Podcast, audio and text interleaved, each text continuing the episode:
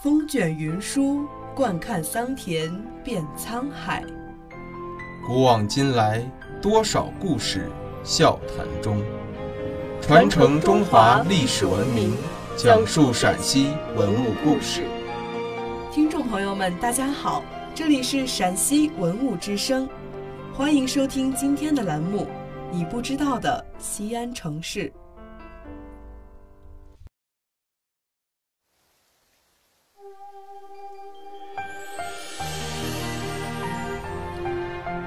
佛教在唐代蓬勃发展，佛教的寺院更是在长安城星罗棋布。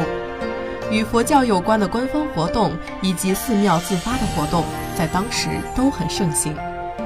此外，风景优雅的寺院还是文人游乐集会的场所。唐代的寺庙有自己的田地，按照政府规定，各大寺庙都要从田地里拿出一部分作为福田。福田产出的粮食专门提供给孤寡老人和儿童，所以寺庙里会有一个专柜，上面写着“广种福田”。来寺庙的游客可以向里面捐款，所得捐款用来救助孤寡老人和儿童。这些需要救助的人甚至可以住在寺庙里，寺庙每天提供两顿饭，到了饭点的时候就敲梆子。梆子是一种打击乐器，由两根长短不等、粗细不同的实心硬木棒组成，材质一般是紫檀和红木，在戏曲和民间器乐合奏中经常使用。寺庙就用敲击梆子的方式来提醒大家该吃饭了。时间一久，人们用敲梆子这个名字代替了原来寺庙的名字，这座寺庙叫做梆子寺。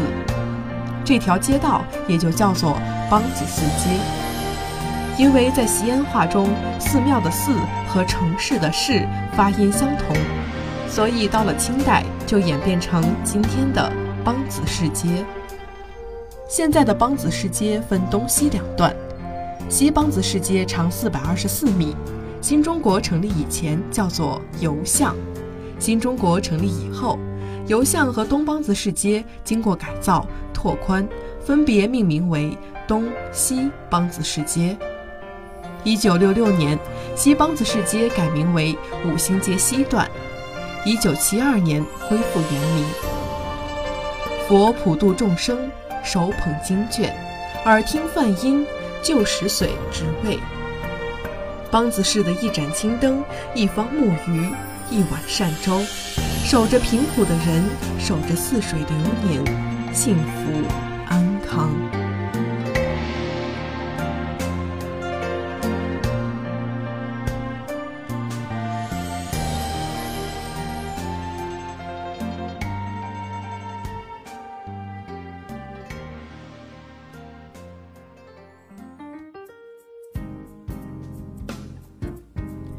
感谢收听今天的陕西文物之声。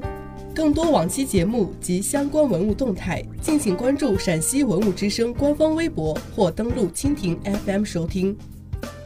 听众朋友们，我们下期再见。